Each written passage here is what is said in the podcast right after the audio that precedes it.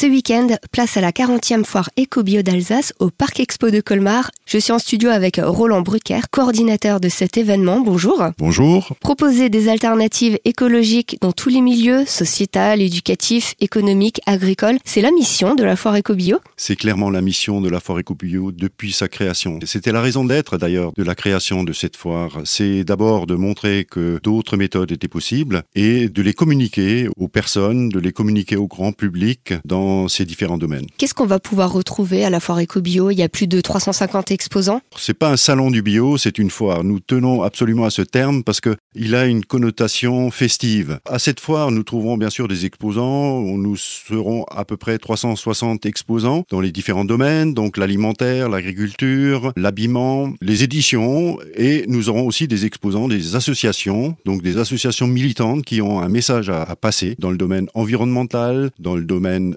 social, dans le domaine culturel, dans le domaine de la santé aussi. Des conférences aussi sont programmées durant le salon. Est-ce que vous pouvez nous en présenter l'une ou l'autre? Les conférences, il y en aura à peu près 80 sur les 4 jours.